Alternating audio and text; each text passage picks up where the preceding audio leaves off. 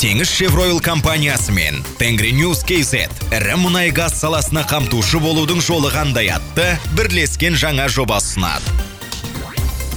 Төртінші сабақ. Ірі мұнай газ саласының тапсырыс берушілерімен жұмыс кезінде қателіктер жібермеу үшін қамтушылар нені білуі керек? Дайындық кезеңінің қателіктері. Тендерге қатысуға мұқият дайындалу керек. Біріншіден ыңғайлы сатып алу платформасын табу керек. Мейлі ол электрондық сауда алаңы. Электрондық биржа.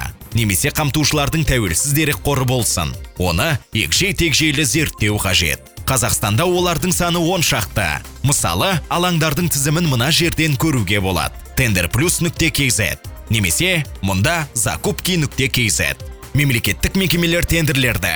Мемлекеттік сатып алу платформасында. Ал жер қойнауын пайдаланушылар надлог спот және тағы басқа сияқты өз платформаларында өткізетінін ажырата білу қажет. Мысалы теңіз шевройл қамтушылардың ішкі базасымен және оператор мұнай газ компаниялары үшін жалпыға бірдей алаш базасымен жұмыс істейді. Оған мына сілтеме бойынша тіркелуге болады. Алаш сызықша kz нүкте ком Қазақстан Республикасы энергетика министрлігінің жер қойнауын пайдаланушылардың есептерін қабылдау жүйесі де қол жетімді.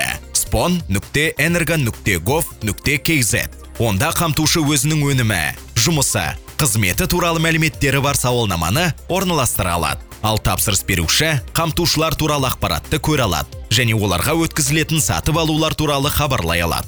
Сатып алуға дайындық кезеңінде жеткізушілердің бірінші негізгі қателігі тендерлік алаңдарды және олардың ерекшеліктерін жеткіліксіз зерделеу болып табылады. Екінші қателік әдетте осы онлайн платформаларға тіркелу барысында провайдер техникалық қате есептеулерге жол берген кезде пайда болады. Мысалы, тіркеу нысандарын толтыру кезінде енгізілген ақпараттың болмауы немесе сәйкес келмеуі мәтіндік және сандық мәндерді қате жазу ұсынылған номенклатура туралы құнның немесе ақпараттың дұрыс енгізілмеуі тіркеу өтініміне құжаттардың форматы мөлшері немесе рұқсаты сәйкес емес электрондық көшірмелерін тіркеу өтінім беру кезеңіндегі қателіктер. Ең жиі кездесетін қателік қате рәсімделген өтініш. Өткізілетін сатып алу шеңберінде құжаттардың толық емес немесе талаптарға сәйкес келмейтін топтамасын ұсыну. Құжаттардағы сәйкессіздіктер негізінен төмендегідей болады. Бірінші ақпарат атауы.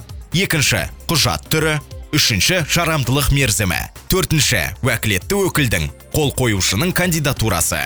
Техникалық немесе жаңсақ жазылған қателер. Жеткізуші өлшем бірліктерін көрсетуді ұмытып кетеді. Сандарды жазғанда қателіктер жібереді. Нақты қандай параметр туралы айтып отырғанын нақтылауды ұмытып кетеді.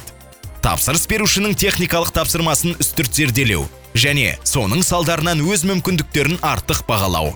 Сатып алу құжаттамасының тізбесімен келісім шарт жобасымен салымдармен жеткіліксіз танысу. Мысалы келісім шарттың шарттары бойынша жұмыстарды орындау үшін лицензия қажет екендігі анықталды. Ал сізде ол болмай шықты. Тендерге қатысуға соңғы сәтте лотты жапқанға дейін 2-3 күн бұрын дайындалу. Тендерге қатысу кезеңіндегі қателіктер. Сіз барлық қағазбастылыққа толы қиын кезеңдерден өткен сияқтысыз. Енді сатып алу рәсімі немесе сауда саттық өткізілетін X күн келді. Бірақ мұнда да жаңадан бастаушылар жиі жіберетін негізгі қателік бар. Оны кері қарай бір шегініс деп атайды. Бәсекелестердің бағасынан асып түсуге тырысып қамтушы өзінің бағасын ең төменгі шегіне дейін түсіреді. Мұндай жағдайда бұл келісім шарттың оған тиімсіз болуы немесе тіпті шығынға батып қалуы мүмкін екенін түсінбейді. Бұған жол бермеу үшін сіз одан әрі түсе алмайтын ең төменгі бағаны алдын ала есептеуіңіз керек. Оңтайлы бағаны өтініш бергенге дейін есептеп қойғаныңыз абзал. Бағаның жоғарылауына байланысты қамтушыны нарықта бәсекеге қабілетті ете алмайтын жағдайлар.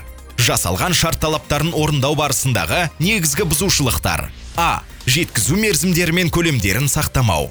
Б. Жеткізілетін тауардың сапа деңгейінің шарт талаптарына сәйкес келмеуі. С. Ұсынылған банк кепілдігінің немесе шарттың орындалуын қамтамасыз етудің сәйкес келмеуі. Бұл қамтушы компаниялардың тендерлерге қатысу кезіндегі негізгі қателіктері. Ең бастысы платформаның ережелері мен тәртібін білмеу. Сондай ақ құжаттардың сәйкес келмеуі салдарынан қамтушы жосықсыздар тізіліміне еніп кетеді.